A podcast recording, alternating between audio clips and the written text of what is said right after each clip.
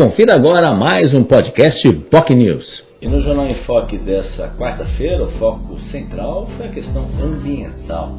Afinal, uh, o trabalho executado pela Secretaria de Meio Ambiente da Prefeitura de Santos merece aí elogios em razão dos resultados e referências que a Prefeitura de Santos tem obtido ao longo aí dos últimos anos. Um trabalho muito interessante, como por exemplo, Santos é referência na questão das condições climáticas, né? então é um tema que sempre chama atenção, existe uma meta aí até 2050 e é uma referência Santos, como outras cidades, Recife por exemplo, mas são pouquíssimas cidades no Brasil que realmente já tem um plano efetivamente de, de analisar e verificar o que deve ser feito em relação aos impactos climáticos. Enfim, temas importantes nesse sentido. O convidado foi o secretário adjunto de Meio Ambiente, Marcos Neves Fernandes, que participou ao vivo aqui do Jornal Enfoque desta quarta-feira e falou, obviamente, de temas importantes como o projeto Lixo Zero, está sendo realizado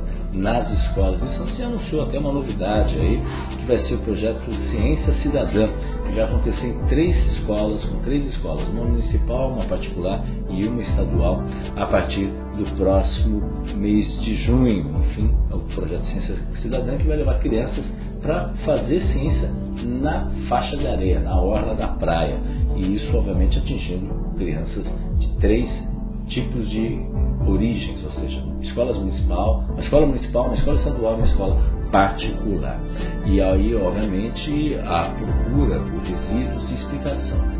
Na praia, como se fosse uma aula mesmo, na praia, para as crianças entenderem os impactos ambientais de todo todos os resquícios e objetos muitas vezes encontrados na faixa de areia ou no próprio mar nesse sentido. Enfim, um trabalho interessante que merece todo o apoio aí nesse sentido.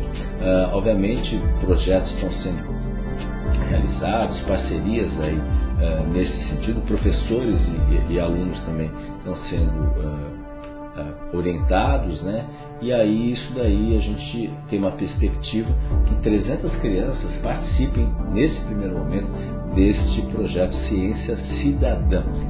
Trabalho importantíssimo que está sendo realizado aí, vai ser realizado pela Secretaria de Meio Ambiente. Uh, Marcos Neves também falou sobre a Ecofábrica aqui, mais recentemente, ela foi inaugurada efetivamente no ano passado, mas mais recentemente ganhou o impulso especificamente de reaproveitamento de madeira a nova Ecofábrica foi montada, montada ali numa área de 5 mil metros quadrados, ali na Avenida Nossa Senhora de Fátima, na Zona Noroeste. E ali tem um espaço muito interessante que está sendo reaproveitado madeira, que isso está sendo reaproveitado, inclusive, para as escolas municipais e outros eh, espaços públicos também nesse sentido. Ou seja, a madeira que iria para o lixo, principalmente aquela madeira descartada no projeto Catatreco, projeto já existe há muito tempo em Santos, mais de 50%, por exemplo, do catatreco acaba sendo decorrente de madeira. E muitas dessas madeiras podem ser reaproveitadas. Garante aí uma perspectiva para muitas pessoas, muitos uh, profissionais aí, inclusive, né, um novo perspectiva de trabalho, inclusive, e você tem todo o impacto ambiental importante também, que acaba sendo aproveitado esse reaproveitamento da madeira. Uma proposta interessante é que as escolas e grupos também vão começar a visitar o espaço que fica ali na Avenida Nossa Senhora de Fátima. Uma outra novidade é que a semana acertou aí uma parceria com a empresa Bandeirantes de Equimar, que descartava em média de 2 a 5 toneladas de madeira mensais. E isso, esse material agora vai ser encaminhado para essa ecofábrica criativa lá na Zona Noroeste, que vai aumentar ainda mais a produtividade e novos produtos, novos equipamentos vão ser reaproveitados com essa possibilidade, essa realidade aí de reaproveitamento dessa madeira. Enfim, boas notícias aí nesse sentido. Também tem um trabalho muito interessante que a Secretaria tem realizado e realizou o Instituto Arte no DIC, que é a oficina com beco limpo, né, que aí permite, inclusive foi inaugurada agora recentemente, no final do mês passado, a marcenaria lá no, no Instituto Arte Ludic justamente para reaproveitamento também de madeira e obviamente esse material também está tendo uma nova característica, uma nova realidade de aproveitamento e nova funcionalidade ali para os moradores do DIC da Vila Gilda na zona noroeste, no Jardim Rádio Clube na zona noroeste. Marcos também falou sobre o projeto de educação ambiental realizado pela Prefeitura junto às unidades do Aquário, Orquidário também Jardim Botânico e adiantou que em maio acontece o Dia da Mata Atlântica, né, que vai ter uma série de ações aí específicas para comemorar e homenagear o Dia da Mata Atlântica. Falou também sobre questões, obviamente, de logísticas uh, que devem ser feitas, a questão da dragagem, que é uma situação que realmente preocupa, e a necessidade de aprofundamento de estudos para ver até que ponto a dragagem está afetando o encurtamento dos canais 6, canais 5, principalmente no engordamento dos outros canais. Estudos que precisam ser aprimorados, para efetivamente saber o que fazer.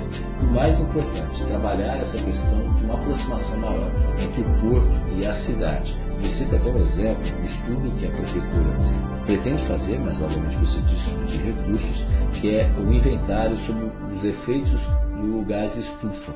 E obviamente o próprio Acodesp, atual SPA, Santos Port Authority, a própria Codesp também tem uma visão aí nesse aspecto, já está fazendo esse estudo.